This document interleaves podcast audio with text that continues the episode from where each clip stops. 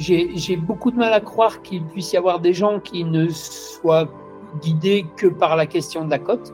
Qu'il puisse l'être plus qu'avant, bah, c'est possible parce que le truc est en train de s'affiner. Mais malgré tout, je reste persuadé que ce qui, ce qui nous guide, c'est quand même autre chose que ça, même pour ceux qui regardent très souvent où ils en sont.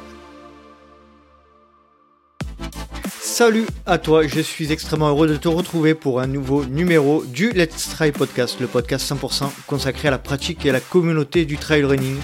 Et dans un format un peu particulier, dans cet épisode, il sera question de la performance, euh, de la performance en trail et notamment de l'arrivée et de la prise en considération des index des indices, car oui, je suis persuadé que ces, euh, ces marqueurs de performance qui sont euh, arrivés récemment dans le milieu du trail sont en train de modifier notre perception de la pratique, et, euh, je pense qu'il ne suffira que de quelques mots et de quelques années pour que ce soit la référence de notre pratique et la base de réflexion de notre approche et notamment au niveau de la performance dans notre sport. Mais comme quoi, dans la communauté des Patreons, nous ne sommes pas toujours d'accord et euh, dans l'une de nos discussions animées euh, dans le cadre de la communauté, eh bien, euh, deux, deux Patreons, une Patreon et un Patreon, n'étaient pas d'accord avec cela. Je cite Aurélie Toquet et Julien Hamon qui ont participé à cet épisode et qui ont donné de leur voix pour partager leur vision des choses. Et pour euh, nous accompagner, j'ai fait appel à François Castel, enseignant en psychologie du sport, co-responsable du diplôme universitaire de préparation mentale, intervention et aide à la performance de l'université de Clermont-Auvergne. Et il a également participé à l'écriture de l'ouvrage bien connu de Guillaume Millet, qui est le livre Ultra Trail, plaisir, performance et santé, écrit avec Guillaume Millet. Donc voilà, euh, qui de mieux que François Castel pour nous accompagner dans ces discussions. Nous allons parler de la motivation d'un point de vue général, euh, la motivation intrinsèque, extrinsèque, etc. pour réfléchir à nos motivations et à ce qui nous pousse à aller en montagne ou, euh, en colline. Et puis dans un deuxième temps, nous allons nous attarder sur euh, bah, cette notion de cotation, de performance, d'index, d'indice et, notre relation avec ce nouveau mode de détermination des performances. Allez, après cette longue introduction, je vous laisse profiter de cet échange avec Aurélie, Julien et François Castel. Bonne écoute. Je suis avec Aurélie Toquet, Julien Hamon et François Castel. Salut à tous les trois. Euh, je suis très très très heureux euh, d'enregistrer cet épisode en commun. Euh, ça fait un moment qu'on avait planifié, qu'on voulait, voulait, le faire. Euh, tout d'abord, euh, François, ben, je te remercie. C'est la première fois pour toi dans le Let's Try Podcast. Euh, c'est un véritable honneur et un plaisir de te recevoir. je te propose de te présenter pour celles et ceux qui ne te connaissent pas. Oui, ben, très, rapidement, donc merci hein, de m'accueillir puis d'aborder ce, ce sujet-là qui est à la fois intéressant quand on le cible sur le trail et puis en même temps, je, pense assez large. J'imagine qu'on va déborder sur d'autres choses qui donneront peut-être des idées pour d'autres d'autres podcasts aussi. Euh, donc moi, je suis, je suis enseignant en psycho du sport à l'université Clermont-Auvergne. Et je suis euh, co-responsable du diplôme universitaire de préparation mentale. Euh, voilà, et puis je suis accessoirement depuis très longtemps, je fais partie de l'ancienne génération des coureurs de long, donc euh, voilà, je, suis un peu moins assidu maintenant avec l'âge, mais je continue d'être euh, de, de, courir, voilà, surtout pour moi, en montagne euh, particulièrement. Ouais, Ça va être hyper intéressant de parler de ce sujet-là, de la motivation, de la performance avec toi, euh, François, parce que tu faisais partie des, comme tu viens de le dire, des, des, des tout premiers ultra trailers. Hein. Ça, c'est, euh, tu me disais que, que tu avais participé aux premières éditions de l'UTMB, me semble-t-il. Oui, oui, oui. Alors peut-être peut pas les premiers, parce que les premiers ultra trailers, euh, ça, ça, ça date. Hein. Mm. Euh, mais en tout cas, oui, la, la, la, génération de fin des années 90, début des années 2000, là où il y avait une petite communauté aussi qui s'était mm-hmm. un peu organisée, qui, qui essayait de réfléchir, de comprendre comment ça fonctionnait. On partageait beaucoup de, de choses sur l'entraînement avec euh, bah, avec les connaissances qu'on avait à l'époque, qui étaient déjà pas mal, hein, mais, mais, mais qui ont énormément progressé en fait ces, ouais, ces 20 dernières années là. Ouais. Merci en tout cas François de nous rejoindre, c'est euh, un véritable plaisir comme je le disais.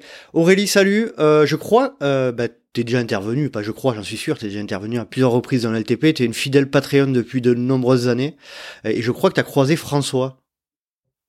Oui, bonjour. Bah, tout à fait, oui, effectivement. Cette année, j'ai suivi le diplôme universitaire de trail running euh, de l'Université de Grenoble. dans lequel François intervient. Donc, c'est à cette occasion que j'ai pu le rencontrer.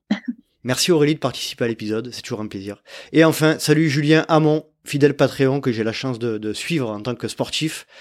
trailer, néo-trailer, vas-y, je te laisse, je te laisse te présenter parce que tu n'es jamais intervenu dans le, dans le LTP, toi.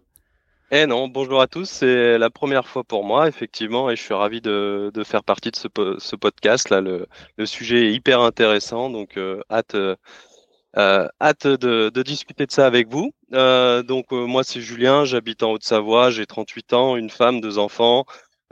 toujours été sportif, football, gymnastique, puis après quand j'étais trentenaire plutôt VTT. Et euh, suite à un défi de, de ma femme de venir courir un 25 km avec elle, depuis un an, je, je me suis mis au trail et euh, et voilà, j'ai été euh, j'ai été piqué par, par ce sport, par le mouvement. Ouais, et puis et puis ça ne s'en finit pas. Maintenant, on parle glucides à l'heure, SV1, SV2, max. c'est voilà. ça part dans tous les sens. Bon, merci merci merci beaucoup Julien et Aurélie pour votre soutien. Merci d'être là. alors pourquoi cet épisode? Vous savez que dans un, un, précédent épisode, on a parlé du pourquoi, pour qui tu cours. C'était le, LTP 170. Euh, et on a parlé euh, avec deux Patreons également de, bah, des raisons qui nous poussent à courir, le fameux why, etc. Et, et, euh, et, je trouve ce sujet vachement intéressant, même si parfois on peut dire que c'est un peu surfait, hein, que, mais je pense que hum, c'est un sujet qui mérite vraiment d'être creusé en profondeur. Et j'ai euh, choisi également d'approfondir un petit peu le sujet, un sujet qui me tient à cœur, hein, ceux qui sont dans la communauté aujourd'hui du, du, LTP le savent, c'est euh, les index de performance, les cotes, euh, dont on parle de plus en plus. et, et j'ai remarqué, moi, j'ai j'ai comme sentiment depuis quelques quelques mois, voire quelques années, on, va dire deux ou trois années, que, que ce sujet-là de la performance et de l'index de performance, que ce soit ITRA, UTMB, Bitrail, etc., est en train un petit peu de changer la, la manière dont on pratique euh, notre discipline. Mais ça, on va, on va y venir euh, un peu plus tard, dans une deuxième partie de l'émission. Dans la première partie de, de, cet épisode, on va plutôt parler de la motivation de manière générale, euh, les fameuses motivations intrinsèques et extrinsèques. François, est-ce que tu pourrais, si, si, tu veux, si tu peux nous, nous parler de ces, de ces deux différents, différents types de, de motivation? Oui, alors c'est souvent en effet celle qu'on cite. Le, si, on regarde un petit peu quand même en psychologie du sport, la question de la motivation, c'est une question large, ouverte, complexe, qui est encore en plein travail. Souvent, on aborde ça par en effet euh, ce qu'on peut finalement observer, c'est-à-dire l'aspect conceptuel, il est intéressant, mais on peut ces deux formes de motivation que tu viens de citer, on peut les observer chacun de nous euh, dans nos propres manières d'aborder une pratique de d'aller courir, comment, comment on s'y prend quand on a un projet, quand on a un objectif. Et très rapidement, pour les décrire, bah, la motivation extrinsèque, c'est plutôt la motivation qui est générée par, euh, par des facteurs extérieurs. Alors, on peut très souvent dire que c'est une récompense ou une punition. Voilà, c'est un petit peu comme ça que ça se passe. Dans, dans le sport, elle peut exister sous la forme, par exemple, de primes de match dans certaines disciplines ou euh, voilà ou de savoir qu'on va gagner de l'argent quand on gagne une course ou quand on gagne une compétition.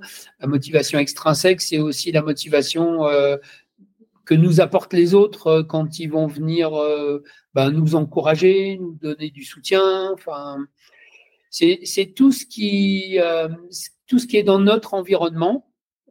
humain, mais aussi matériel, organisationnel, contextuel, on va dire, et puis, ben, la motivation intrinsèque, par contre, euh, qui est toujours un peu plus délicate parce que elle, est, quoi qu'en apparence, elle est sous notre contrôle, ce qui n'est pas le cas de la motivation extrinsèque. Euh, c'est une motivation qui est, voilà, qui est plus fluctuante euh, parce qu'elle met en jeu d'autres, d'autres facteurs psychologiques. Et c'est plutôt, on va dire, ce qui part de moi. Alors, euh, on, peut bien sûr citer des notions comme le, plaisir, le développement de soi, l'épanouissement personnel, des notions de ce type-là. Euh, mais en fait, dans la réalité, très souvent, ces deux types de motivation fonctionnent ensemble. Mmh. Alors, il, peut fonctionner de manière discontinue, de manière superposée. Des fois, on va avoir des moments où on va vraiment aller chercher euh, voilà, une forme de motivation plutôt, qu'une autre. Dans, dans, les, dans les récits de course, combien de fois on peut lire que la fin de course a été beaucoup plus facile dès lors qu'il y avait des spectateurs et qu'on était applaudi. Voilà l'exemple de la motivation extrinsèque. Mais quelques kilomètres avant, une demi-heure ou une heure avant, euh, c'est la motivation intrinsèque qui a joué parce que la personne elle est allée chercher au fond d'elle-même euh, plutôt euh, quelque chose de l'ordre du sens. Quel sens ça a pour moi de faire ça, y compris dans les moments où, enfin, dans les coups de mou, hein, par exemple. Hein. Et donc, voilà, sur, sur l'aspect théorique, on peut dire que c'est les deux grandes formes, mais il y a aussi d'autres approches comme la motivation autodéterminée qu'on a, enfin, voilà, qui, qui aujourd'hui fait aussi beaucoup sens parce qu'elle met en jeu des espèces de catalyseurs psychologiques qui sont très importants comme euh, le sentiment de compétence, le sentiment d'autonomie, le sentiment d'appartenance. Euh, voilà, bon, peut-être qu'on aura l'occasion d'en reparler, mais très rapidement, pour euh, motivation intrinsèque, extrinsèque, on va dire que souvent elles fonctionnent ensemble, que globalement, ce qui tient, c'est la motivation intrinsèque, donc c'est toujours celle à aller rechercher, en tout cas à aller interroger. Ça a un lien très fort avec le sens, le sens qu'on peut donner, et, et que ben voilà, il n'y a, pas à les opposer, elles sont complémentaires en fait hein, chez l'humain. Parce euh, qu'on est, on est, ouais, on est des animaux sociaux, donc euh, le regard des autres, malgré tout, les contextes, les contextes humains sont importants, quoi.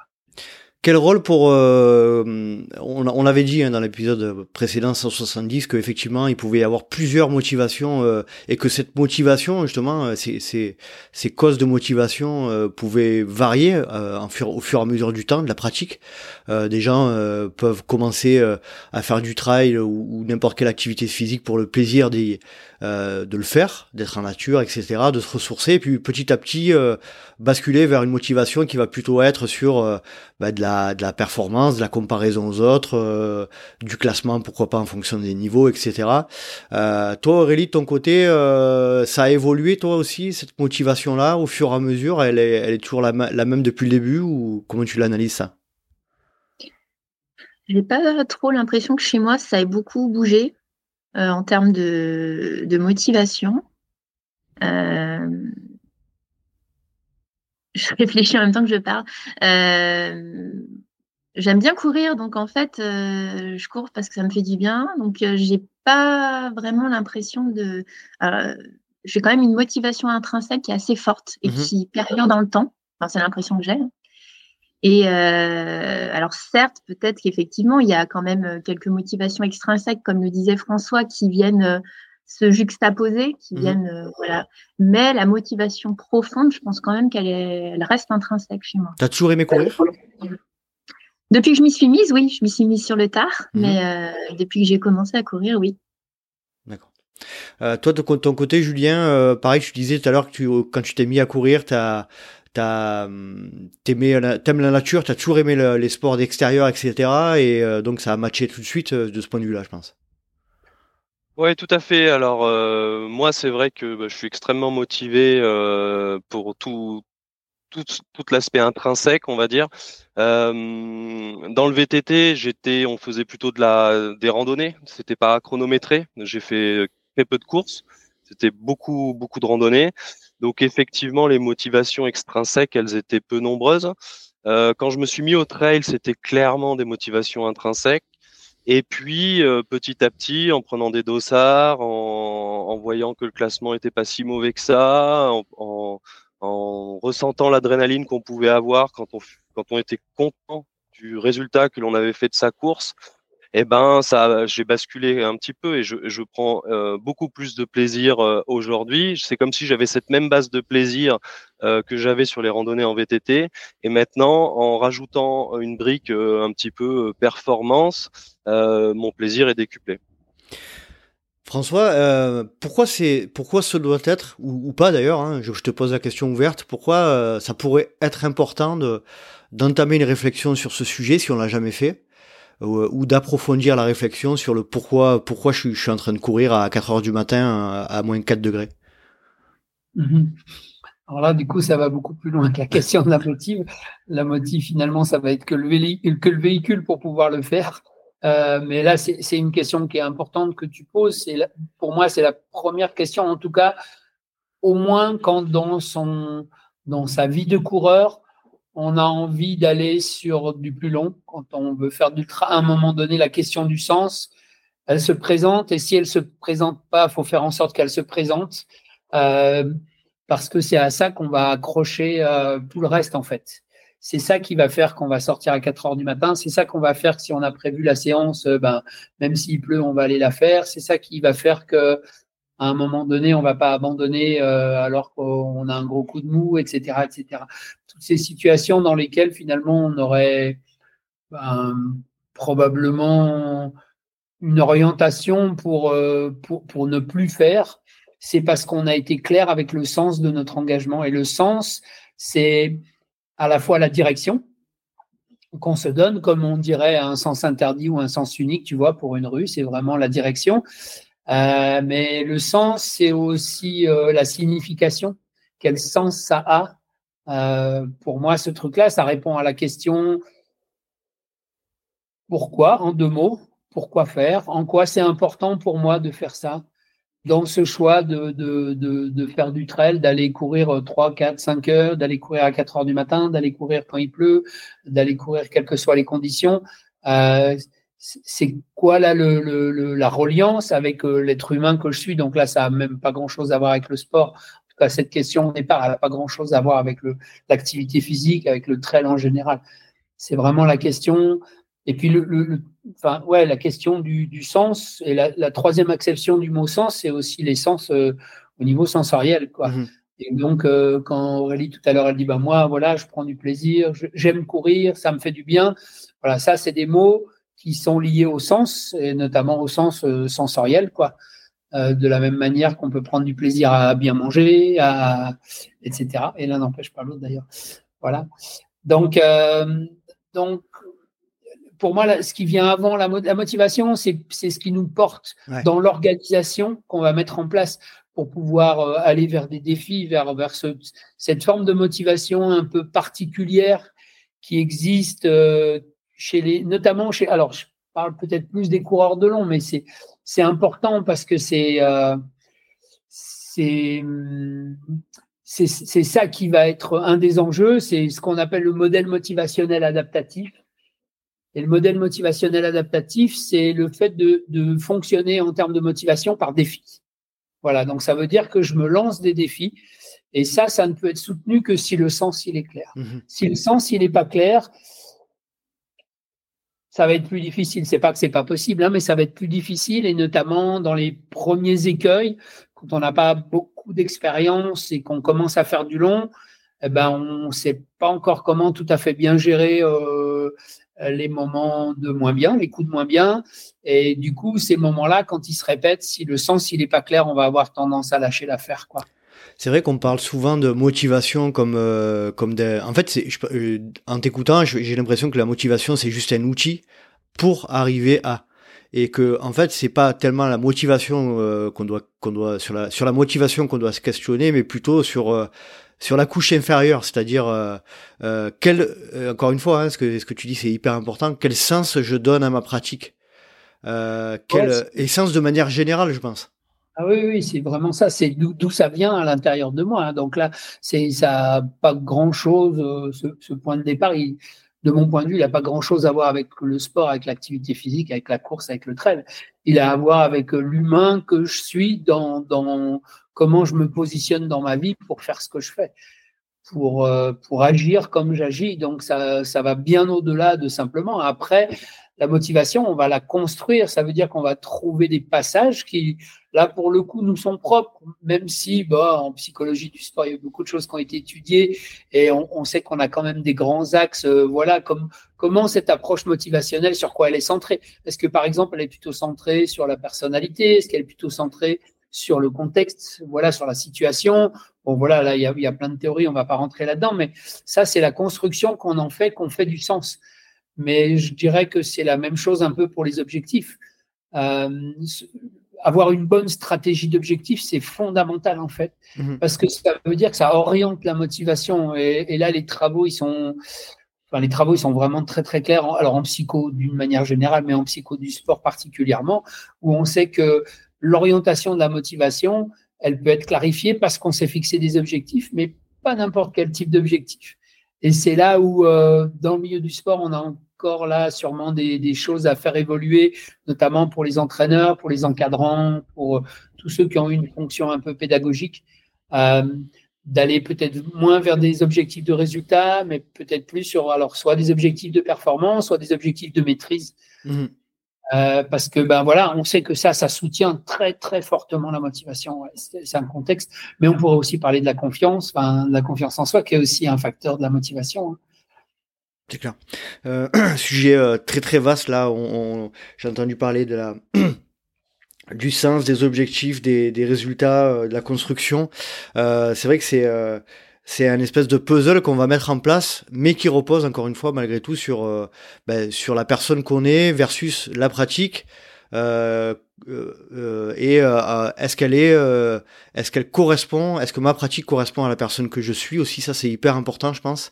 mais quand quand je réfléchis à tout ça et quand et quand je vois aussi un peu autour de moi, je me dis que c'est assez flou pour quelqu'un d'arriver à déterminer si oui ou non euh, il a euh, le comment dire la bonne approche euh, est-ce qu'il court pour les bonnes raisons etc toi François c'est quelque chose que tu vois autour de toi dans surtout dans la pratique de l'ultra j'imagine des gens qui qui sont un peu perdus sur leur sur leur le sens qu'ils mettent derrière la pratique? Bah, alors je, je dirais peut-être pas perdu, mais en tout cas, ça, se construit chemin faisant. Là aussi, c'est quelque chose, c'est par itération successive qu'on va construire le sens. On va pas forcément le trouver comme ça, la première course qu'on va faire en claquant des doigts. Bah, des fois, le déclic, ça peut être juste, ouais, j'ai vu ça à la télé, j'ai trouvé ça génial, il y avait des paysages grandioses, les gens, ils avaient l'air de s'éclater. Moi aussi, j'ai envie de faire ça. Des fois, c'est juste ça, le déclencheur. Le sens, le sens premier, c'est juste ça. Mmh Et je, j'ai que deux mains, donc je les garderai, j'en mettrai pas à couper. Mais quand même, je pense qu'il y a, y a plein de coureurs de long qui ont commencé par ça, en disant ça a l'air génial. Et puis. On peut considérer que ça, on peut, je te coupe, excuse-moi, on peut, considérer que ça, cette, euh, comment dire, cette manière qui est assez répandue de, de, de ce déclencheur qui est assez répandu dans notamment dans l'ultra, c'est, ça peut être considéré comme une vraie, euh, comme une vraie, euh, un vrai sens à sa pratique initiale? C'est un premier sens en tout cas. Mm. C'est un premier sens qui va faire que je vais commencer à organiser ma motivation, mes objectifs, euh, l'organisation très terre à terre du quotidien, euh, voilà, mon planning, etc.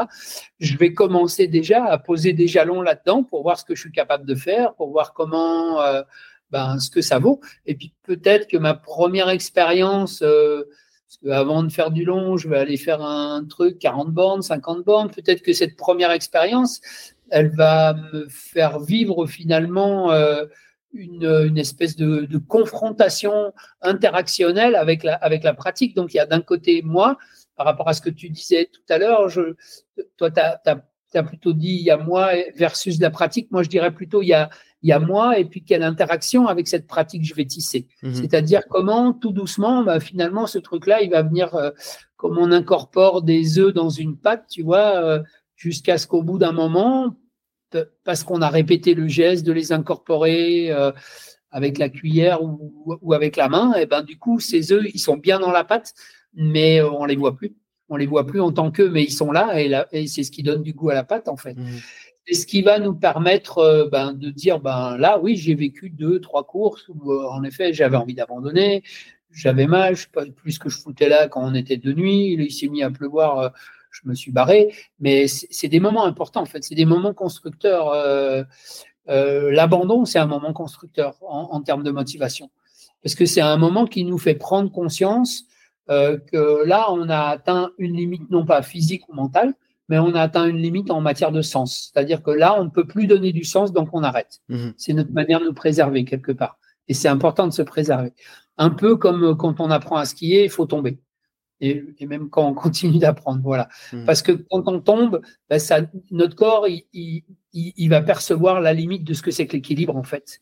Et c'est pas une, c'est pas une limite intellectuelle ou euh, c'est une limite qui est très intériorisée, incarnée. J'aurais tendance à dire. Hein. Euh, le sens, c'est quelque chose d'incarné.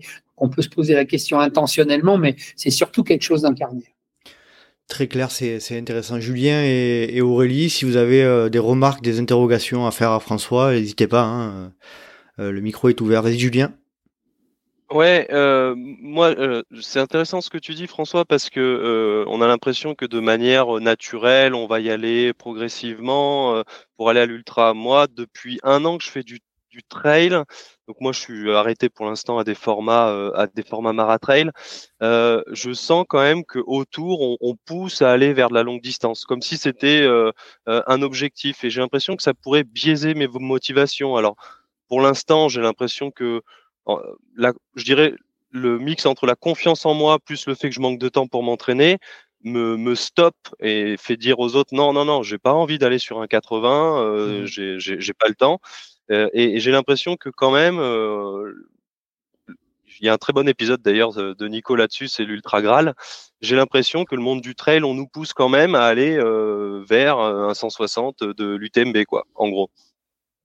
Oui, je ne sais pas si c'est le monde du trail ou si c'est euh, là aussi l'humain, l'humain que l'on est, euh, qui, puisqu'il fonctionne comme ça par défi, hein, là, dans cette notion de défi, il y a la notion d'aller explorer euh, finalement qu'est-ce que je suis capable et de se rendre compte que l'ultra, c'est pas forcément plus difficile que le plus court quand on voit les vitesses actuelles des trails de 40 km, là, ça, part à fond, ça court mm. à fond, ça arrive à fond. Euh, c'est un autre sport. Ah oui, c'est vraiment complètement différent. Il y a, il y a, il y a 20 ans, c'était pas ça. Il y a 20 ans, il y avait vraiment, on pourrait, pourrait dire, ou 25 ans, il y avait vraiment cette gradation où en effet, c'était une étape pour aller faire de l'ultra, etc.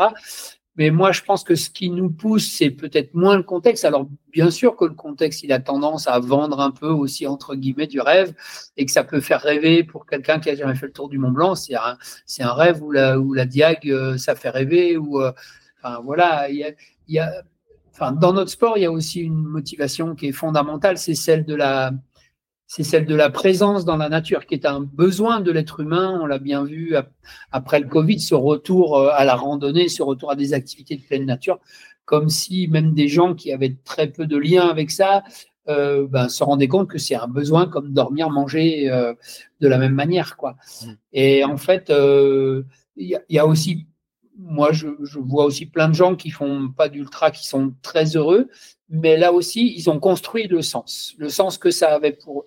Je pense que quelque part, j'ai presque envie de dire si euh, si on va pas au sens, et le sens, il viendra vers nous. Il viendra vers nous, alors des fois de manière un peu brutale, des fois de manière un peu douloureuse en fonction de, de ce qu'on vit dans la course. Ça peut être une question de blessure, ça peut être euh, euh, voilà un truc qu'on a, un projet qu'on a beaucoup beaucoup investi psychiquement et puis dans lequel on va lâcher l'affaire. Voilà, je crois, que la question, c'est de se mettre vraiment, c'est de se clarifier en quoi c'est important pour moi de faire ça. Mais pas pour moi en tant que coureur, en tant que sportif, pour moi en tant que personne, en tant que personne humaine. La, la, bestiole humaine que je suis, en quoi c'est important pour elle d'aller faire ce truc-là. Mmh.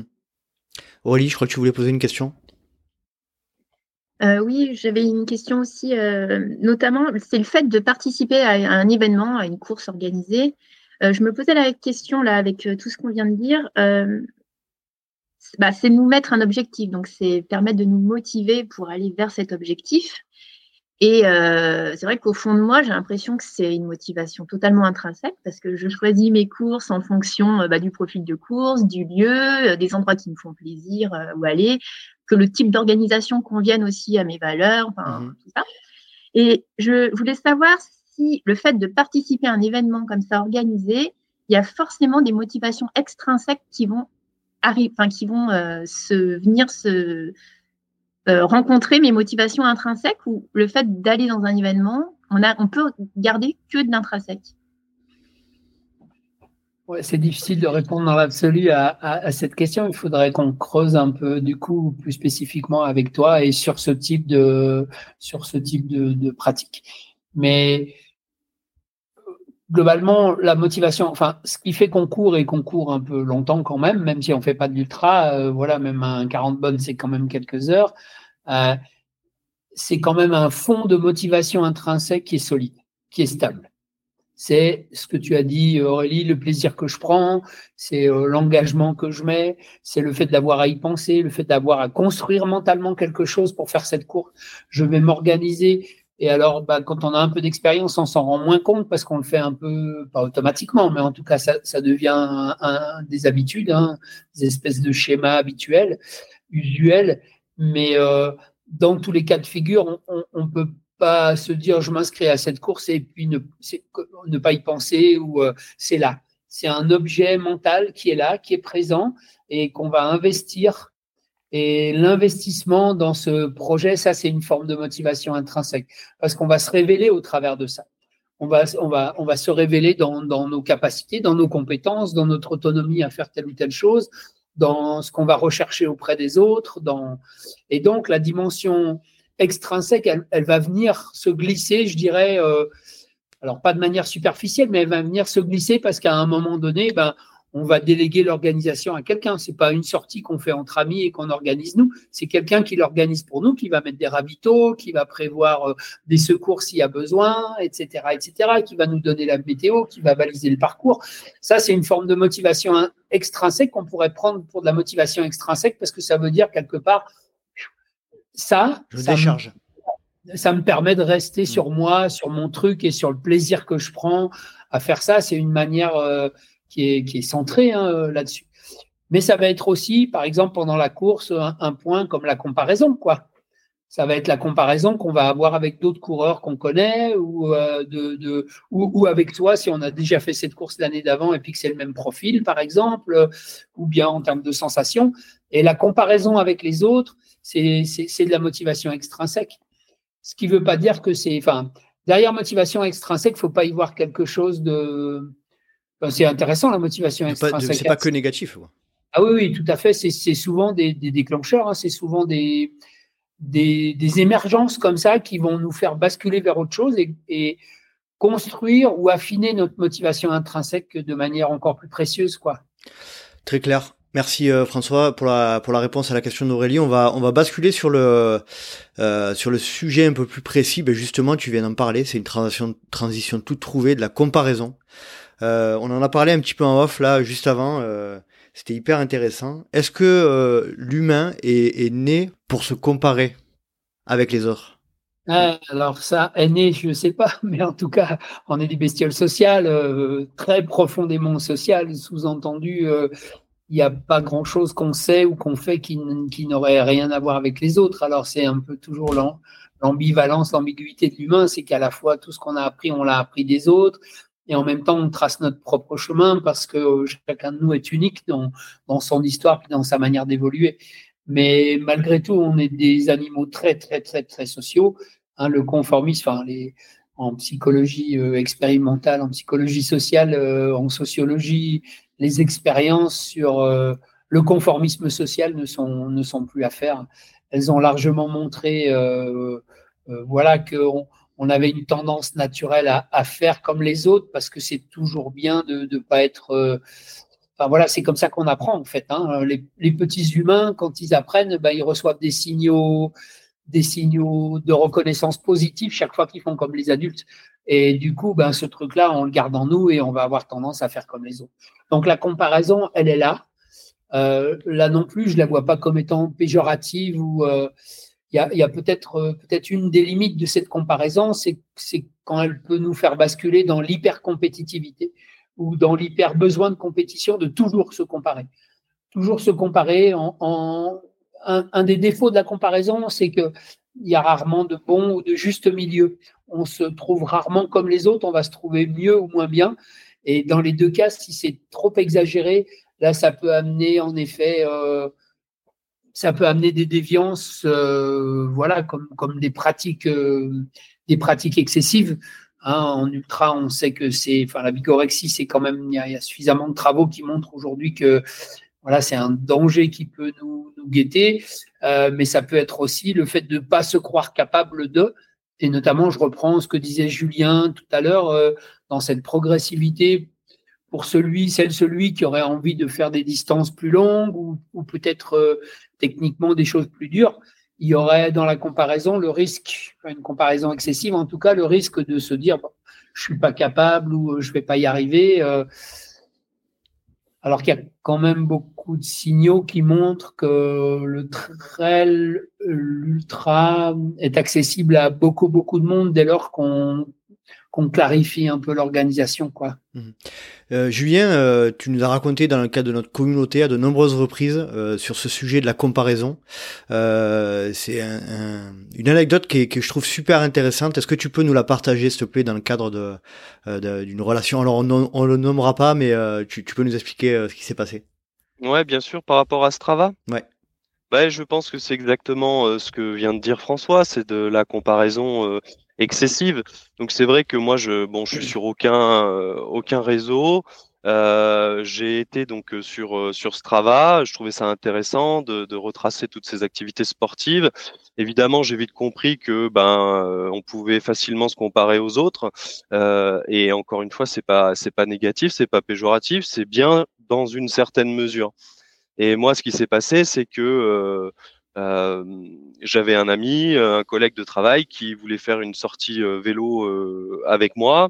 Puis on s'est organisé ça deux semaines à l'avance. Et puis trois jours avant, il est revenu en arrière sur, sur ce qu'on avait prévu parce qu'il avait regardé un petit peu mes performances. Et là, je vais mettre des guillemets hein, parce que c'est, en tout cas, il avait regardé les statistiques, on va dire, de ce que je faisais euh, en vélo et euh, il a estimé qu'il pourrait pas me suivre et, euh, et donc il préférait qu'on ne, ne, sorte pas ensemble. Et moi, j'ai été très frustré parce que j'étais pas du tout dans cette optique-là. J'ai toujours fait du sport pour pour le plaisir et là, c'était le plaisir de partager deux ou trois heures ensemble à discuter de tout et de rien. Et euh, on m'a privé de ce moment à cause d'une comparaison donc du coup excessive. J'aime bien, j'aime bien cette terminologie. Et euh, bon voilà, pour moi ça a été l'élément déclencheur. évidemment il n'y avait pas que ça. Je me suis désinscrit de, de Strava à ce moment-là. Mais euh, ouais, donc j'en garde une frustration quoi. François, qu'est-ce que tu peux en dire de, de, de, ben, de cette de cet exemple-là lié, lié justement à la comparaison entre entre deux personnes qui a qui a abouti à bah, une, euh, un résultat euh, euh, dommageable, on va dire. Ouais, ouais, bah, bah, c'est un super exemple en fait. je sais même pas s'il y a besoin d'explication parce que ça, ça montre bien qu'en en, soi la comparaison, elle, elle est normale. On, grâce à la comparaison, on, on, apprend des autres, on s'inspire et on est une espèce qui s'est construite avec cette intelligence collective de l'inspiration des autres. C'est très inspirant de voir comment les autres fonctionnent. C'est parce que des fois, je vois qu'un tel a osé faire telle chose à l'entraînement que moi, je vais aussi oser, alors que sinon, je mhm. n'osais pas. C'est parce que je me compare avec un autre qui fait de telle manière que je vais dire, oh bah tiens, euh, je trouve ça vraiment chouette. Moi, je suis pas capable, mais je trouve ça vraiment chouette ce qu'il fait. C'est aussi ce qui tire vers le haut. Donc voilà, oui, oui, c'est très inspirant si on se positionne du point de vue de, Sapiens en général. Mhm. Et après, du point de vue des parcours euh, personnels, ben, quand ça devient excessif et quand ça bascule aussi dans, dans, cette forme de euh, peut-être d'obsession, de, en, psycho du sport, on appelle ça la passion obsessionnelle.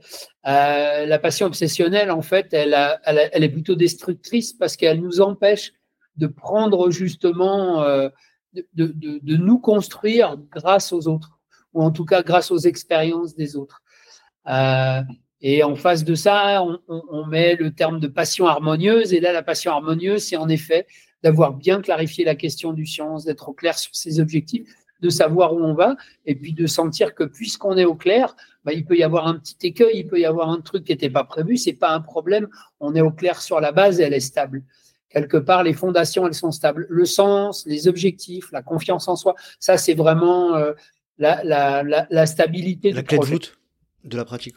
Ouais, c'est vraiment la stabilité de l'engagement. Mm. Quand on a ça, bah, on peut vivre un coup de mou, on peut vivre un abandon une fois, on peut, euh, etc. Et, et, on le prendra comme étant une expérience qui va nous servir à faire différemment la, la prochaine fois. Hein. Je, moi, je trouve que c'est important de toujours bien rappeler. C'est l'association américaine des coureurs d'ultra qui a, qui a ça comme euh, comme phrase fétiche qui dit si à un moment donné dans un ultra tu te sens bien, t'inquiète pas, ça va passer. Et je trouve que c'est intéressant parce que ça fait référence justement à, à tout ce qu'on a pu construire ou pas avant et comment on est prêt à faire en sorte que, ben voilà, c'est des mécanismes aujourd'hui sur le plan physiologique qui sont, enfin, physio et neuro, qui sont assez bien connus. Mhm. Pourquoi on a des moments dans lesquels on va se sentir super bien et puis deux heures après, on va prendre un coup de mou et puis deux heures après, à nouveau, on va être super bien puis on va galoper comme si on, comme si on débutait, quoi. Mhm. Très intéressant. Euh, pour en venir sur, le, sur le sujet de la comparaison à l'autre, toi Aurélie, euh, c'est quelque chose qui te, qui te parle ça ou c'est quelque chose dont tu, tu n'as pas même pas conscience? Et j'ai pas l'impression toi on, se connaît bien depuis euh, depuis quelques années maintenant. J'ai pas l'impression que toi tu sois euh, alors juste avant de, de, continuer sur, sur, cette question là Aurélie je trouve hyper intéressant de voir quand même que tout ce dont on parle tout à l'heure euh, que ce soit la comparaison ou toutes ces motivations extrinsèques qu'on peut considérer initialement comme des choses négatives en fait c'est hyper intéressant de voir qu'on peut s'en servir par petites touches comme des outils qui peuvent nous aider à qui peuvent nous amener à. Et je, je voulais juste dire ça, je trouve que c'est hyper intéressant et, et j'en avais pas conscience. Aurélie, du coup, par rapport à cette, euh, cette notion de comparaison? Euh, Je pense que si, comme tout le monde, je dois me comparer un peu. Par contre, ça va pas trop euh, avoir d'effet sur mon, sur, mon, sur mon moral ou sur en positif ou en négatif. En fait, ça arrive de, de regarder moi, je, par exemple, euh, je pense, je, je, je l'avais noté comme petit sujet qu'on aurait pu aborder. Effectivement, je trouve que c'est intéressant en termes de, motivation, mais euh, je le vois pas comme un outil de, comparaison euh, pour, euh, comme le disait Julien, pour euh, se dire c'est mieux ou c'est moins bien. je suis là où je suis, quoi. C'est-à-dire que je le prends pas comme quelque chose qui va vraiment avoir des effets sur ma façon de faire tu te compares sans te comparer, quoi. Tu, utilises... Oui, je regarde. On va dire que ça peut m'arriver de regarder, mais je crois pas que ça joue vraiment sur euh, ma façon de faire. Euh, ouais, euh, François, si tu veux réagir sur ce que je disais tout à l'heure par rapport à cette notion de d'outils, d'outils qu'on peut utiliser, notamment dans le cadre de la, de la comparaison, qui peut être utile. Oui, en, fait, je crois que c'est aussi ce que dit indirectement, enfin ce que j'entends indirectement dans ce que dit Aurélie, c'est-à-dire que euh, on peut se comparer sur le résultat. Et ça, c'est quand on a un objectif de résultat, c'est une, par définition, un objectif de résultat, c'est une comparaison sociale. Ça veut dire qu'il y aura un premier, un deuxième, un troisième, euh, il y en aura sur le podium, il y en aura, il y aura un premier tiers, un dernier tiers, il y aura, enfin voilà, tout ce qu'on veut, on peut, on peut y mettre là-dedans euh, à peu près tout ce qu'on veut. ça, c'est une forme de comparaison. Mais il y a une autre comparaison qui est celle de comment comment je suis euh, match ou mismatch avec les gens qui m'entourent, avec ceux avec qui je vais courir. Donc euh, ça, ça, peut être une comparaison avec euh, un bon copain, une bonne copine avec qui je vais courir très souvent. Et puis je remarque que dans les descentes, ben qui est un peu mon point faible, ben là lui il va avoir tendance à mettre les appuis comme ça. Et puis voilà. Et puis quand à un moment donné, moi j'ai envie de ralentir. ben, lui, il continue au même rythme, mais quand je lui demande comment il fait, il me dit comment il fait. Et ça, c'est une forme de comparaison. Alors, c'est pas de la comparaison au sens euh, résultat, au sens compétition, tel qu'on peut parfois l'entendre. C'est pas que ça la comparaison. C'est pas que que du résultat ou de la compète. C'est aussi la comparaison. Est-ce que je fais comme l'autre ou est-ce que je fais différent de l'autre? Et en fait, sans qu'on s'en rende compte, parce que c'est des c'est des patterns mentaux assez inconscients en fait. Tout au long de la journée et pas évidemment pas seulement dans le trail, dans le sport ou dans le reste, on, on, on a comme ça cette comparaison avec euh, ce que les autres font. On, on va voir quelqu'un qui est qui est habillé de telle manière, on va dire, ah, bah, tiens, c'est joli comme il est habillé, euh, voilà. Et la comparaison, ça peut être de dire juste, oh, bah, moi, ça ne m'irait pas, je ne vais pas essayer ça. Mais il y a quand même eu cette espèce de, de, de décryptage, en fait, de ce que fait l'autre. En fait, c'est un mécanisme d'apprentissage dans l'espèce humaine qui est très important parce que ça veut dire qu'on les autres sont précieux au sens où on s'inspire énormément de ça. Et que quand ils font quelque chose, hein, peut-être, bon, je fais un, une toute petite aparté euh, mais qui est, qui est, intéressante puisque depuis quelques années maintenant, on parle beaucoup des neurones miroirs, hein, qui, commencent dans les mécanismes commencent à être bien connus. Et les neurones miroirs sont des neurones qu'on possède en grande quantité. On n'est pas la seule espèce à les avoir. Hein. Il y a des grands singes qui les ont aussi. Et ces, ces neurones miroirs, ils ont une tendance à nous inciter à l'action lorsqu'on voit quelqu'un produire une activité particulière. Ils nous poussent à faire la même action.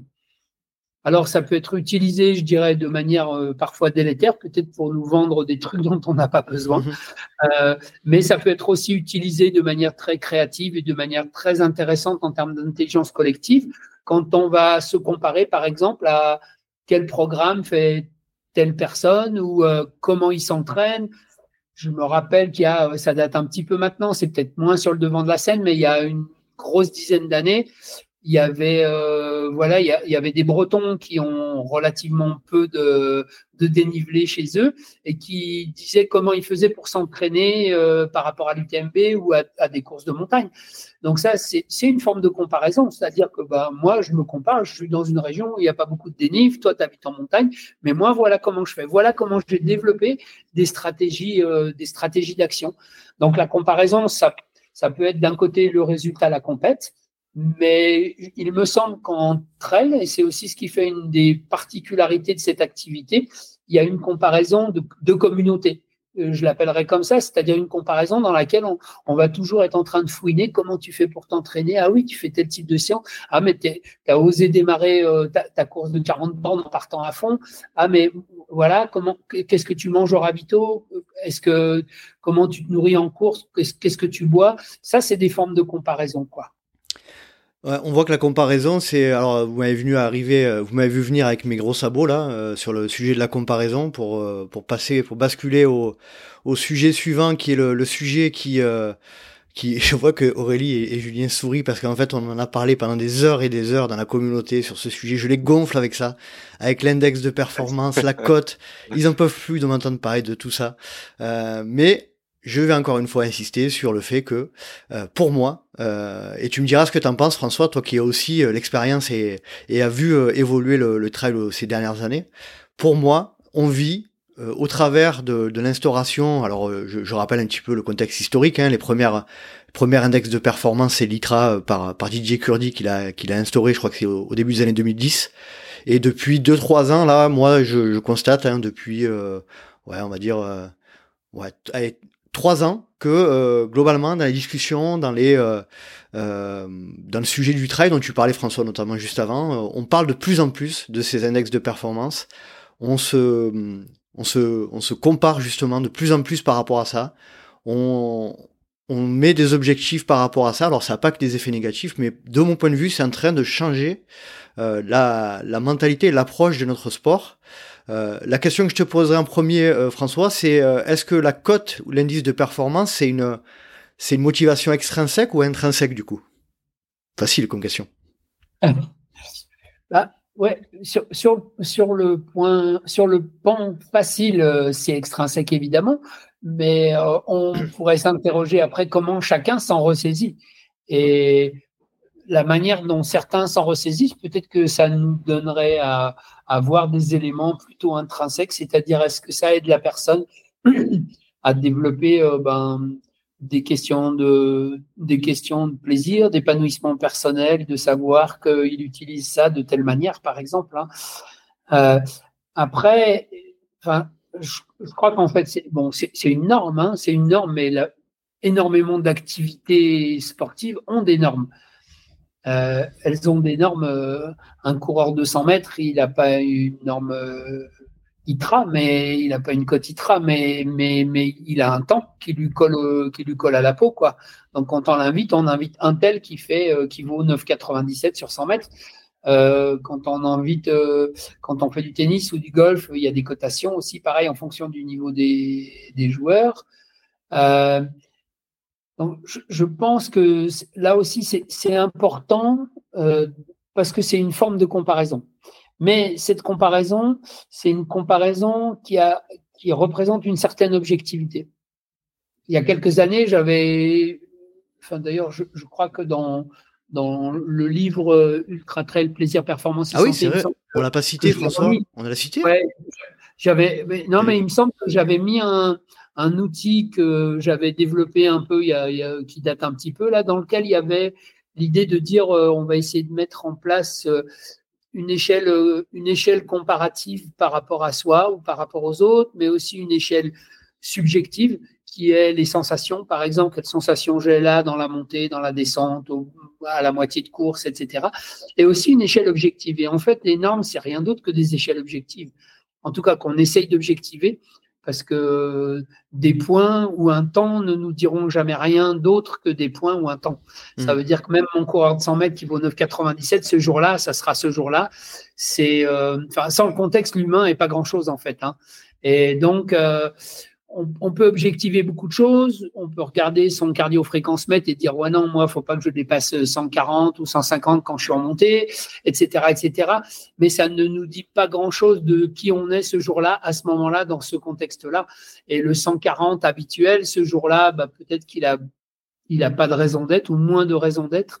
Idem pour la vitesse de déplacement. Euh, voilà, c'est donc je dirais que les, les, constructions normatives comme, comme une cotitra par exemple, elles pourront pas nous exonérer d'aller nous mettre en lien avec, euh, avec la dimension subjective qui fait qu'on va faire la course qu'on va faire ce jour-là. quoi. Euh, très clair. Aurélie, euh, quel est ton point de vue sur, alors encore une fois, hein, le, pour en revenir d'un point de vue un peu plus général sur cet aspect cote et index de indice de performance, moi, j'étais, je, je donnais mon point de vue qui était de dire qu'on on, on de plus en plus parler dans les discussions du, trail, toi, clairement, tu m'as dit non, moi, c'est pas quelque chose que je que je que je euh, que je constate autour de moi. Est-ce que tu ouais, est-ce que tu peux me donner ton point de vue par rapport à cet aspect-là de, de la présence de la cote et de l'index dans les dans les discussions du trail aujourd'hui?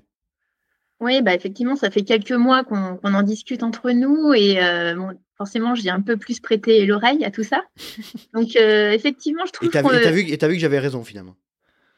Tu as raison, mais je suis plutôt chez les élites. Plutôt chez les élites, effectivement, je pense que ça prend de l'importance. Euh, autour de moi, euh, moi qui appartiens à une association de, course à pied, on n'a jamais abordé le sujet des cotes entre nous. Je t'avoue que je ne sais pas trop si euh, ça intéresse les personnes. J'ai posé quelques questions autour de moi quand même depuis, qu'on en parle. Et, et j'ai pas l'impression que ce soit le, tracas quotidien du coureur lambda. après, une cote, ça peut, ça peut signifier, j'ai envie de dire, quatre choses. Ça peut être se comparer aux autres, ça peut être aussi se comparer à soi-même, parce que forcément, si on refait une course qu'on a déjà faite, ça peut être aussi euh, servir euh, d'avoir une cote minimale pour s'inscrire à, une course. Des fois, il faut une cote minimale pour s'inscrire à une course. Et puis, ça peut être aussi euh, avoir une cote pour savoir dans quel sas on va partir pour les courses dans lesquelles il y a un sas. Mmh Donc, il, peut y avoir différents moyens de, on va dire, de, de trouver un intérêt à la cote. Euh, par contre, après, si on parle de euh, moi, je vais faire euh, ma saison et mon objectif, c'est d'atteindre telle cote, je t'avoue qu'autour de moi, je ne crois pas qu'il y ait grand monde qui ait cet état d'esprit. Bon, on sera pas, on sera toujours pas d'accord, mais c'est pas grave. C'est justement ça qui est bien. Julien, ton point de vue, toi qui a, je pense qu'il a un peu, ah, je vais pas, je vais pas spoiler, mais je crois qu'il a un peu, il a un peu évolué ces derniers temps. bah oui, parce qu'on a commencé les discussions où euh, on m'a parlé de code, j'ai dit de, de quoi euh, Combien 12, 12%, 8% enfin, on parle... Donc j'ai appris qu'il y avait une cotation donc euh, en trail et Nico m'a soutenu que maintenant que j'avais regardé ma cote, je, ne, je, je continuerai de la regarder et je regarderai son évolution. Et donc moi je, je soutenais que euh, non, moi c'est comme Morelli, c'est quelque chose que, que je regarde pas. Euh, c'est un élément qui est toutefois intéressant. Alors je suis un peu moins d'accord sur le côté objectif. Moi je trouve qu'il reste quand même encore euh, trop subjectif et je vais je vais l'expliquer pourquoi. Euh, donc c'est encore un outil de comparaison supplémentaire qui utilisé à bon escient, il y a pas de problème, ça peut servir à plein de choses, comme l'a expliqué Aurélie, ou euh, je rajouterai aussi pour faire du, du pacing, hein, c'est quand même euh, hyper intéressant. Mais quand c'est utilisé à mauvais escient, euh, comme pour se comparer aux autres, bah c'est là où moi je je perds le sens parce que parce que bah, je vous donnais mon exemple très concret hein, sur le trail des druides que j'ai fait cette année.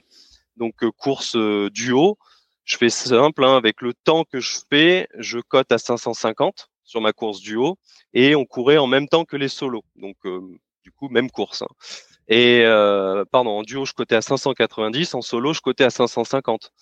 Donc moi je pars du principe qu'à partir du moment où il peut y avoir un écart de 10% sur la même course, même météo, même profil, tout pareil, euh, juste parce que il n'y a pas la même densité sur la course en duo que sur la course en solo, bah, je trouve que c'est pas très pertinent. quoi. Est-ce que je code 590 ou est-ce que je code 550 hmm. Moi, mon sensation, c'est plutôt 550. Mais donc, c'est pas la bonne motivation pour moi. Et je trouve que la cote est trop subjective.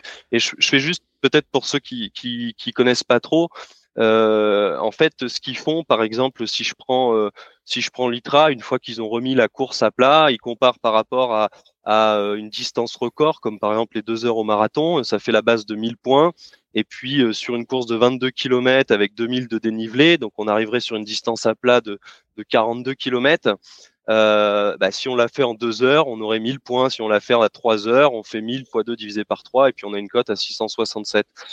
Euh, et ce qu'ils font pour prendre en compte la, la, la, technicité du parcours, les conditions de course, euh, ils appliquent un, un, un coefficient.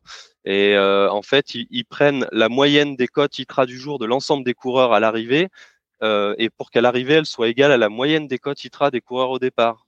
Donc c'est leur, leur, moyen à eux de, prendre en compte la météo, la technicité euh, du, du parcours. Mais bon, je pense que Nico, tu me contrediras pas. Euh, quand on regarde la Skyrune, euh, bah, c'est très difficile d'avoir une super cote que si on prend euh, le trail de Bouzauge. Quoi.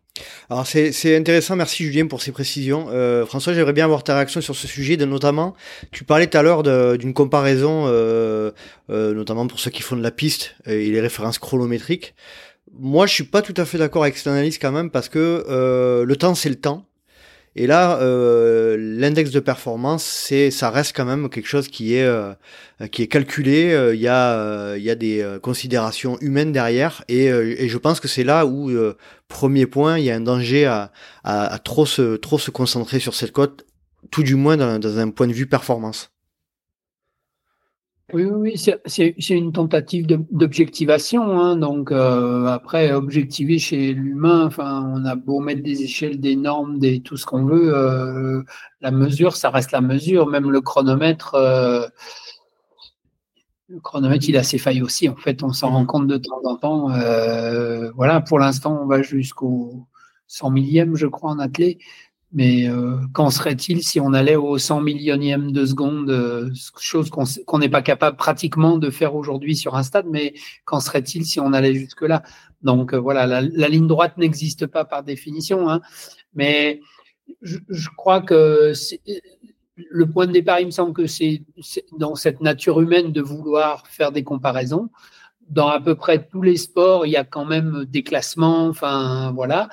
Peut-être l'idée, c'est est-ce que c'est ça qui intéresse les gens C'est de, pouvoir se comparer parce qu'une fois que j'ai ma cote, je peux quand même me mettre dans un classement ou en tout cas me comparer avec les autres.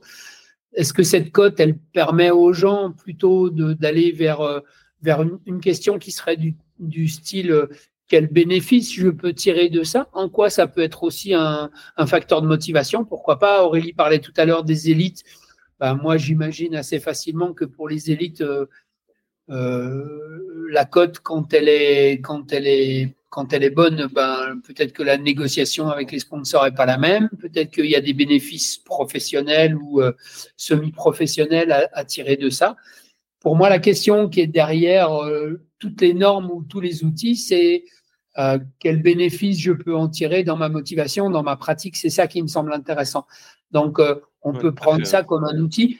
Après, euh, par rapport à tes craintes et tes observations, euh, sur ces trois dernières années, tu disais, moi, je, je, ouais, on peut très bien imaginer aussi qu'il y a des gens pour qui ça devient le seul, euh, le seul point de repère et que, mais après tout, si ça leur permet de donner du sens, enfin, tu vois, c'est aussi une manière de donner du sens, de dire, euh, ben voilà, j'étais à, j'étais à 500, je veux être à 600, euh, ou pourquoi pas. Enfin, il me semble qu'il n'y a rien à juger en tant que tel. Il y a, il y a à remettre dans le contexte de la personne et puis de, de comment elle y trouve son compte. Il y a fort à parier que s'il y a que cet aspect-là, il y a un moment donné où il y aura, il y aura une limite qui arrivera parce que ça, ça développe pas suffisamment la motivation intrinsèque, ça c'est clair. Mmh. Mais on peut aussi imaginer que ça puisse être des, des appuis, des soutiens pour, pour la développer. Ouais. Mmh.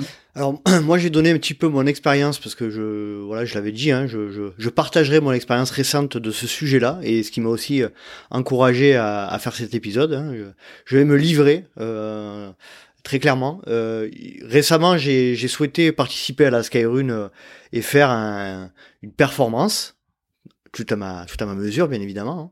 Et euh, et je me suis donc euh, dit que j'allais faire un certain niveau de d'index de performance puisque j'avais je pensais avoir les capacités de euh, physiques de de, de l'atteindre. Donc je me suis préparé je me suis imaginé donc j'ai utilisé cet index de performance potentielle comme outil motivationnel pour m'entraîner pour que de ce dont tu parlais François tout à l'heure hein, très clairement. Et je me suis basé à un index un index théorique que je que je que j'estimais avoir au, moment donné, auquel j'ai rajouté un petit euh, voilà quelques quelques unités pour me dire je vais aller un peu au-delà de ce que je fais d'habitude et ça devrait passer.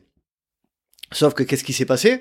Je me suis préparé pour ça, j'ai euh, planifié, j'ai fait mes plans euh, autour de cet objectif enfin, chronométrique très précis parce que c'était sur la Skyrun. La Skyrun, il y a toujours le même parcours euh, et, euh, l'année dernière, c'était à peu près les mêmes, euh, les mêmes conditions météo. Donc je me suis dit, je devrais arriver pour temps, pour un, pour un, pour un chronomètre de, enfin pour une, une durée de temps. Sauf que en me, en, me, en me rendant sur cette course, j'ai j'ai pris le départ de la course, je fais ma course, je, je, je passe des super sensations, j'ai j'ai des super sensations, je je passe une super course et en arrivant en haut de la rune, je me rends compte que ben, impossible d'arriver au, chronomètre, enfin au temps théorique que je m'étais fixé. À partir de là, dans ma tête, je me suis, euh, ma course a changé. C'est-à-dire que je suis passé d'une course où il faisait beau, où il faisait, euh, j'étais avec des gens sympas, où je, je passais un super moment, j'avais des super euh, sensations, à un moment où je me suis dit, ben voilà, ma course elle est terminée, ça sert plus à rien. Parce que je m'étais rendu compte que j'allais pas atteindre mon objectif. Donc là, clairement, en vous, en, vous présentant de manière un peu transparente mon, ma et ça les Julien et Aurélie tous les Patreons connaissent cette histoire là mais en dans cette euh, expérience là ça montre bien à quel point euh, l'index de performance il est pris comme une base de, réflexion euh, de calcul euh, théorique sur une performance attendue il peut avoir des conséquences négatives parce que justement encore une fois et comme le disait Julien tout à l'heure les cotes évoluent en fonction, ne sont pas toujours les mêmes en fonction des, courses, en fonction du plateau, etc. Donc c'est aussi pour ça que je veux faire cet épisode, c'est pour mettre en avant le fait que oui, courir, se servir de la cote, de l'index de performance comme un outil motivationnel extrinsèque, ok, mais attention, il y a des risques à, être déçu. Qu'est-ce que tu, ça t'inspire, François? Oui, oui, oui, ça, c'est sûr. Enfin, là, je trouve ton témoignage est vraiment super pour montrer à quel point la motivation extrinsèque seule euh, ne peut pas fonctionner. La motivation extrinsèque, c'est une récompense ou une punition. Et du coup, quand on n'a pas ni l'un ni l'autre, toute la motivation s'arrête en fait. C'est quand la récompense ou quand la punition s'arrête, la motivation s'arrête avec.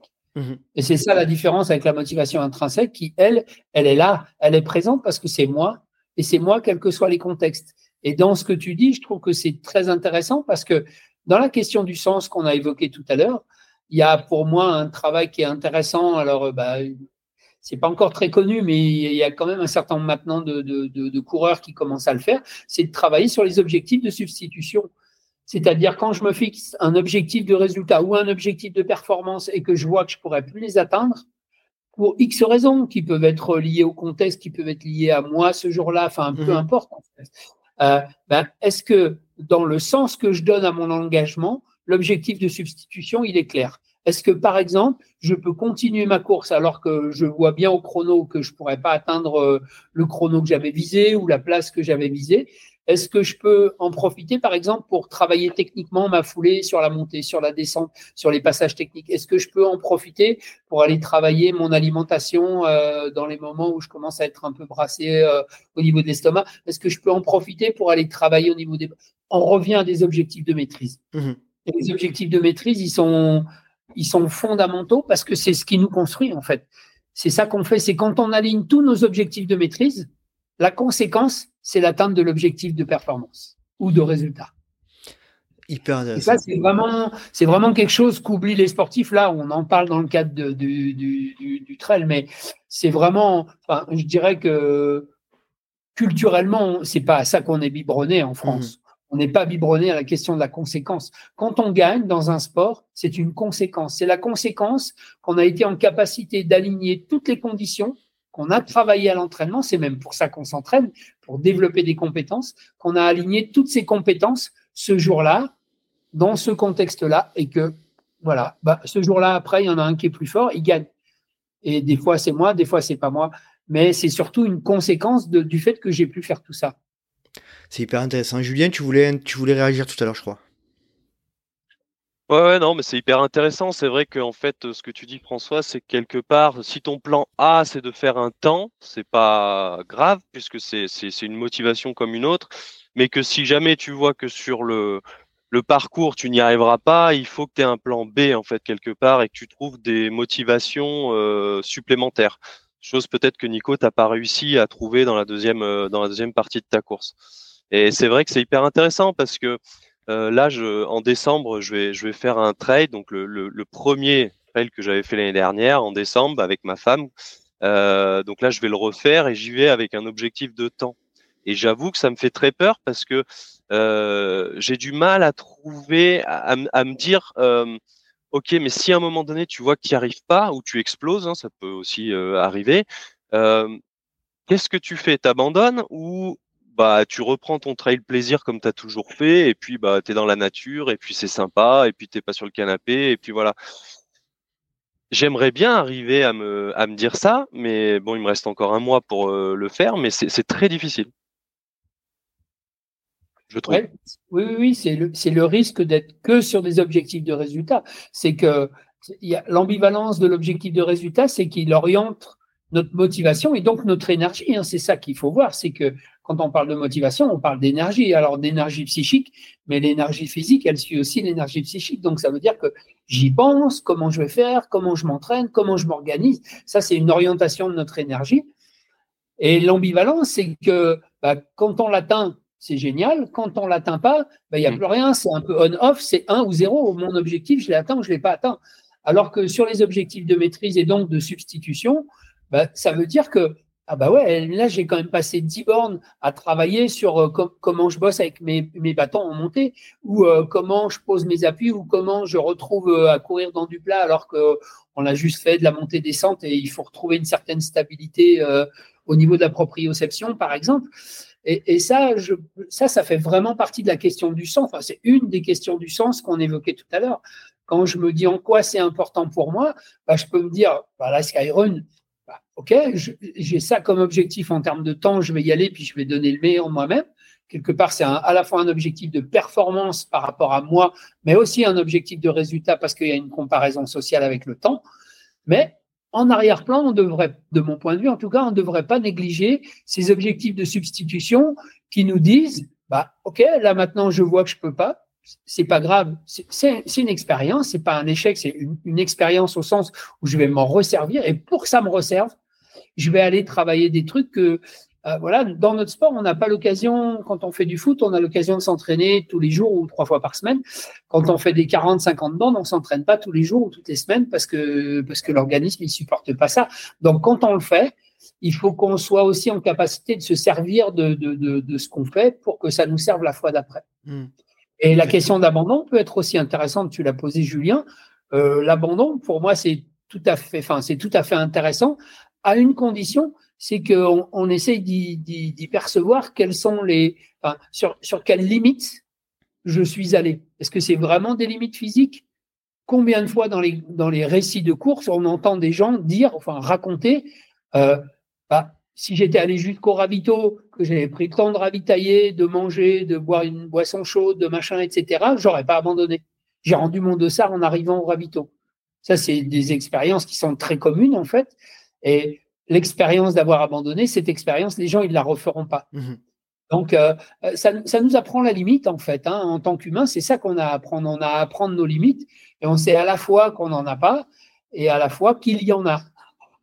Ça veut dire qu'on n'en a pas en tant qu'individu où on peut toujours imaginer que, en fonction des aspects neurologiques, physiologiques, euh, biomécaniques, euh, etc., euh, mentaux, on peut toujours aller un petit peu plus loin que ce qu'on se croit capable de faire. Et puis, en même temps, il y en a des limites parce que, ben voilà, on n'est pas des guépards ou, ou des chevaux. C'est clair. Aurélie, Aurélie, tu souhaites réagir sur, euh, sur ce sujet de la cote la... tu, tu parlais tout à l'heure aussi de la. Tu disais que tu constatais qu'il y avait. Euh, euh, on parlait beaucoup de, cotes et d'index de performance chez les élites. Peut-être que tu peux préciser ça? Oui, mais après, c'est juste une, observation. Notamment, on voit quand même de plus en plus souvent des guillemets des, critiques des, index qui peuvent être donnés suite à une course parce que bah on, l'a dit tout à l'heure c'est un c'est un c'est des indices de performance qui évoluent et qui finalement euh, sont pas très objectifs et, euh, et on s'aperçoit que euh, je pense que beaucoup pensent être sous cotés et euh, comme le disait François, quand on est, euh, quand c'est notre, euh, pour les personnes qui sont pro ou semi-pro, c'est quelque chose qui est assez important peut-être pour leur carrière sportive. Donc, effectivement, pour eux, l'index qui va leur être donné suite à, suite à une course peut avoir des répercussions. Mmh. Et je pense qu'ils ils y apportent un intérêt plus fort. Moi, si je prends mon exemple, là, on parlait de chrono. comme tout le monde, je fais des estimations quand je vais faire une course. Je me dis, ben, je compte peut-être mettre, euh, mais ça reste une estimation. On est quand même un sport où c'est difficile de savoir euh, à la minute près combien de temps on va mettre. Euh, ce qui fait que enfin c'est compliqué de enfin pour ma part hein, de, de, de me dire je vais mettre pile le temps que j'ai dit et moi ça va pas me saper le moral si je mets un, petit peu plus puisque ça restait une estimation mmh c'était pas marqué dans ma tête que j'allais mettre tant de temps donc euh, c'est pas quelque chose qui, qui va me voilà qui va totalement me faire louper ma course. Euh, mais euh, voilà, ce que je voulais dire, c'est que peut-être voilà, c'est peut-être pas la même façon de penser pour euh, quelqu'un qui mine de rien a un pied dans dans le professionnel ou qui est sponsorisé, enfin pour lequel il peut y avoir des incidences par la suite. Euh, il y a un truc qui me vient quand je quand, quand je pense à ça, je me dis quand même qu'il y a personne qui va aller euh, qui va aller réclamer euh, à l'ITRA ou à l'UTMB ou à Bitrail qu'il ait été surcoté. Ça n'arrive jamais, je crois. Jamais. Hein. On est d'accord.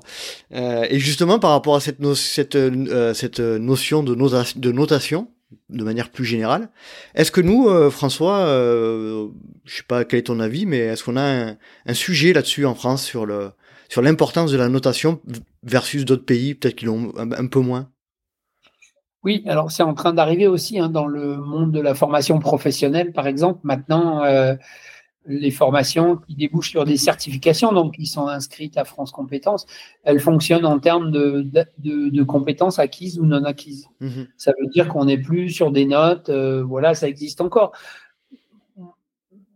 les, systèmes scolaires, je crois, des pays nordiques sont aussi beaucoup fondés là-dessus. Euh, voilà, et puis on a assez de recul aujourd'hui en psychologie de l'éducation pour savoir qu'il y a des enfants qui marchent à 8 mois, à 9 mois, d'autres à 12, d'autres à 14, et que l'important, c'est qu'ils marchent. Euh, il y en a qui commencent à lire euh, correctement à 6 ans, d'autres à 8, et l'important, c'est qu'ils finissent toujours par lire. Donc, euh, je crois que ce qui est en arrière-plan de ça, je, je, renvoie encore ça pour moi à la question du sens. Le sens, il peut être que personnel, que individuel, parce que c'est notre histoire, c'est nous en tant que personne, tel qu'on est. Et dans ce que, ce que disait Aurélie juste avant, notamment par rapport aux, athlètes élites, de mon point de vue, ceux qui vont, qui accordent trop d'importance à cette impossible objectivation, c'est impossible à objectiver l'activité humaine d'une manière générale. On, peut se donner des repères, on peut se donner des jalons, on peut se donner des catégories, euh, voilà, des, mettre un peu des cases, des machins mais on pourra jamais objectiver complètement. Pourquoi Parce que ben parce que l'humain il vit les choses de manière euh, enfin très très très personnelle dans un contexte donné et que sans le contexte on n'est rien. Donc euh, qu'on ait une cote euh, comme ça ou avec 50 points de plus ou 50 points de moins, bah ça, ça ne dira rien de ce qu'est et de ce que sera cette personne-là le jour de la course. Ça nous dit pas grand-chose en fait. Mmh. Ça nous donne une idée, mais ça nous dit rien ça nous dit rien de ce qui est euh, de, de, de, de, la confrontation de la personne avec l'activité. L'activité, elle, elle est en contexte. Elle peut être que située, que dans la situation donnée.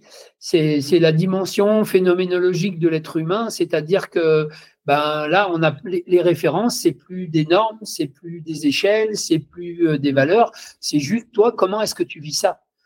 Et je pense aussi que c'est un, une des raisons pour lesquelles le, trail plaît, c'est parce que finalement, on peut être nous-mêmes au milieu de la nature, on peut être nous-mêmes à faire une activité qui est, qui est assez inscrite dans notre espèce. Hein. On, est, on, est vraiment l'espèce par excellence qui est faite pour courir et pour courir longtemps. On a l'équipement, il n'y a aucune autre bestiole sur cette planète qui a un équipement comme le nôtre pour courir aussi longtemps. Aucune, aucune, aucune, aucune.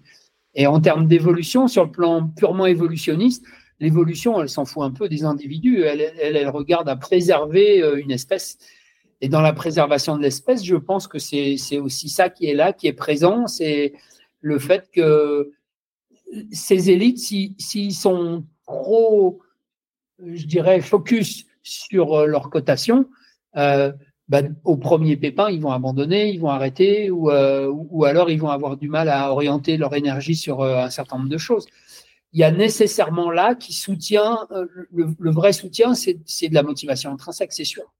Je ne suis pas persuadé, encore une fois, hein, j'insiste, mais je suis pas persuadé que cette, ce que tu viens de dire là sur la, la, considération de la, la, cotation est, réservé aux élites. Hein. Vraiment, moi je le vois autour de moi, encore une fois, j'insiste, je, hein, mais qu'on soit à 400, 500, 600, 700 côtes euh, ITRA, on, a ce, ce, ce, type de comportement-là où, alors effectivement, plus on est loin, on va dire, euh, dans, dans le peloton et moins, je pense que c'est prépondérant, mais on a quand même, voilà, il y a de plus en plus de, de, de personnes qui, euh, qui se basent, à, qui se basent à, à ça.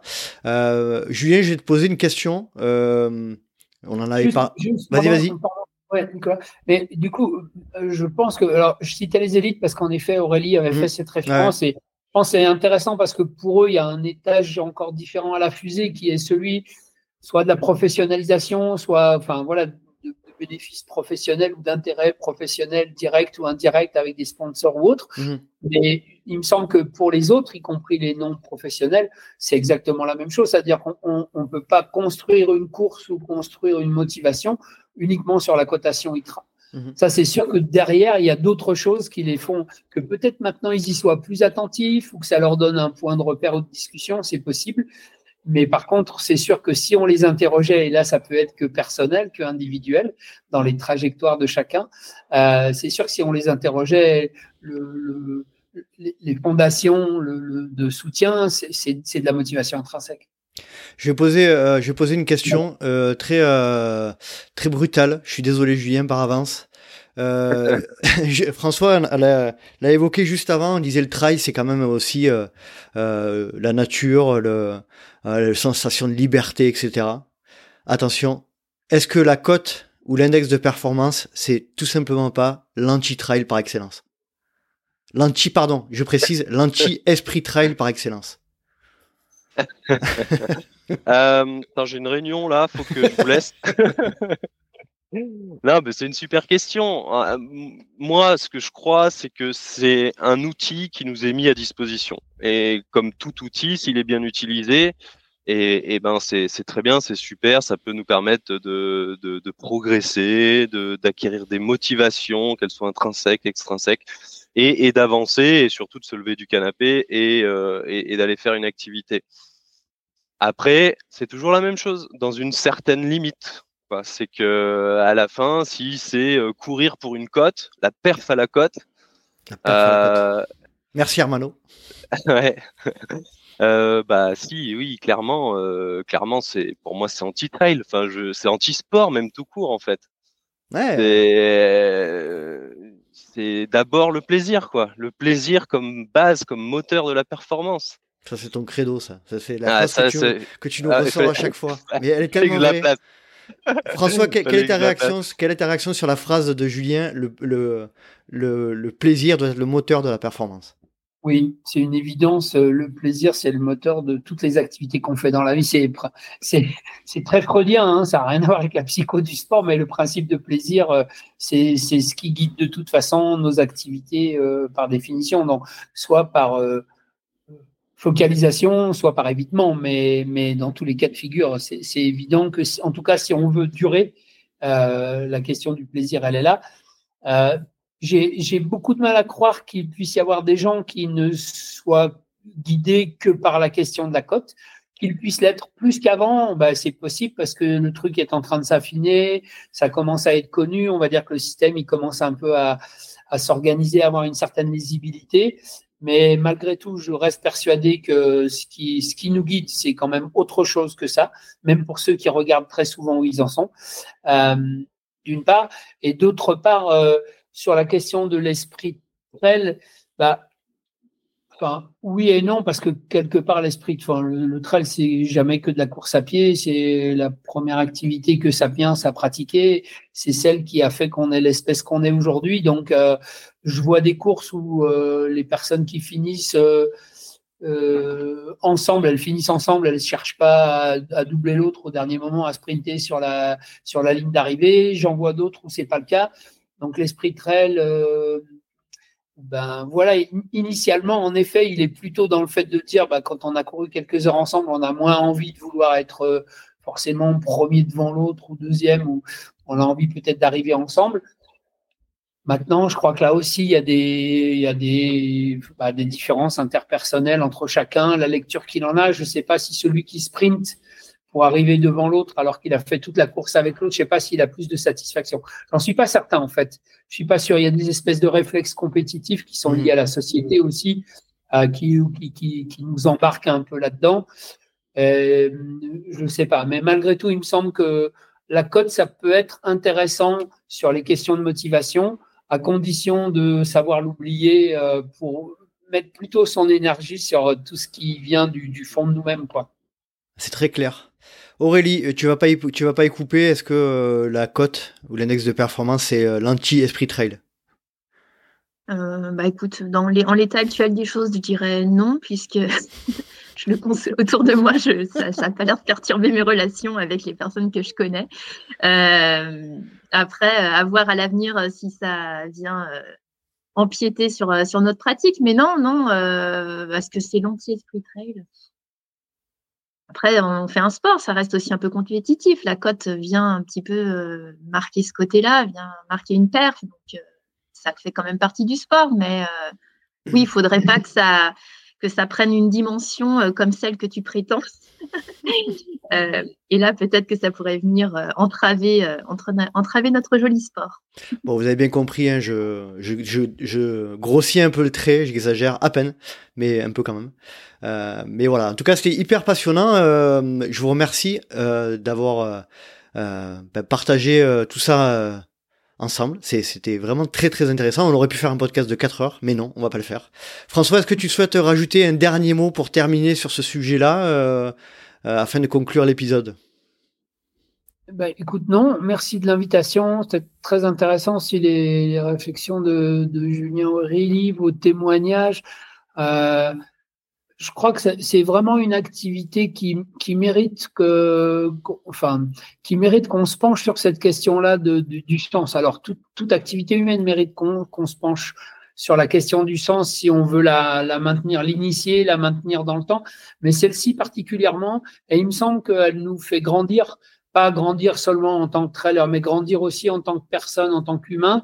Euh, parce que quand on est en capacité de donner du sens aux choses, ça veut dire qu'on est beaucoup plus, me semble-t-il, dans la dans la capacité aussi de partager avec les autres, de partager son expérience, d'être en d'être en soutien, enfin voilà, d'avoir des attitudes euh, peut-être euh, plus humaines et un peu moins purement compétitives, même si ça peut toujours être, enfin voilà, ça peut être sympa aussi de se tirer la bourre, mais voilà, merci. Ben merci à vous, c'était c'était super, euh, super, super sujet intéressant. Euh, je vous remercie pour le temps encore une fois que vous avez accordé au LTP et puis euh, on continuera, hein, Julien, Aurélie, nos discussions sur le groupe euh, euh, à se à se crier dessus quand on n'est pas d'accord. Va... Non, c'est pas vrai, on se crie pas dessus. On va suivre l'évolution de, de ce sujet, ouais, exactement. exactement. Avec et plaisir, Julien, ta cote c'est combien du coup? Eh ben, ça dépend. C'est en duo ou en solo fais, fais, gaffe parce que ça dépend, ça dépasse. De toute façon, j'arrête, j'arrête le trail quand ma cote dépasse la tienne. ça va vite arriver alors, je te le dis. Allez, merci à tout le monde. Je vous souhaite de passer une merci. bonne soirée. Salut. Merci à toi, Nico. À plus. Salut. Ciao, ciao. Et voilà, cet épisode est à présent terminé. J'espère que tu as apprécié la conversation que nous venons d'avoir avec Julien, Aurélie et François. Et je les remercie tous les trois du temps qu'ils ont accordé et puis cette, pour cet échange très sympathique qui, fait réfléchir. Voilà, l'objectif annoncé était de faire réfléchir à notre pratique, pourquoi, comment, est-ce que, est -ce que ces cotes ont une influence sur, sur notre approche? Et eh bien, en tout cas, moi, ça a été le cas. J'ai pris, j'ai fait un pas de côté. J'ai essayé de me, de me livrer de manière assez transparente. Voilà, je pense que c'était hyper intéressant et je remercie encore une fois euh, François d'avoir apporté toute son expertise sur ce sujet. Si tu souhaites rejoindre le Let's Try Podcast sur les réseaux sociaux, rien de plus simple, rendez-vous sur Facebook ou Instagram à Let's Try Podcast. Tu peux également me suivre à titre perso sur Facebook, LinkedIn, Instagram ou Strava à Nicolas Guilleneuf. Euh, tu peux, euh, si tu souhaites aider le LTP, euh, te rendre sur les plateformes Apple Podcast et Spotify, et puis mettre un, petit rate, un petit, un petit 5 étoiles, ça fait toujours plaisir, et un, et, un, commentaire. Voilà, donc ça, ça fait toujours plaisir de voir que le, le LTP fait réagir. Euh, si tu veux euh, également euh, nous rejoindre dans cette fantastique communauté ben là, qui génère voyez, des, épisodes de ce type hein, lors de nos échanges sur les différents groupes de communication qu'on a mis en place, eh bien, tu peux nous rejoindre sur le Patreon, patreon.com slash let's try le podcast. Et puis, en soutenant le LTP à partir de quelques euros par mois, eh bien tu, tu nous rejoindras pour bénéficier de tout le contenu euh, hyper intéressant, une vision mensuelle sur lesquelles on échange sur les retours des épisodes, sur, euh, sur pas mal de choses. Euh, des, épisodes consacrés à l'actualité du trail une fois par mois, des épisodes où on débrief sur ma préparation à l'Ultra du Val d'Aran pour l'année 2024 et puis tout un tas de sujets. Là, on a lancé actuellement un, concept qui est le, partage ton tour, où chacun euh, des Patreons, s'il le veut, se filme pour euh, partager son tour euh, de, 5 minutes, en décrivant un petit peu ce qu'il voit autour de lui et, en nous partageant son tour à lui que c'est le sien. Et donc, donc c'est toujours agréable bah, d'échanger comme ça autour de notre passion commune. J'espère te retrouver pour un prochain numéro de Let's Podcast et d'ici là n'oublie pas, si tu penses que c'est impossible, fais-le pour te prouver que tu avais tort. Salut, salut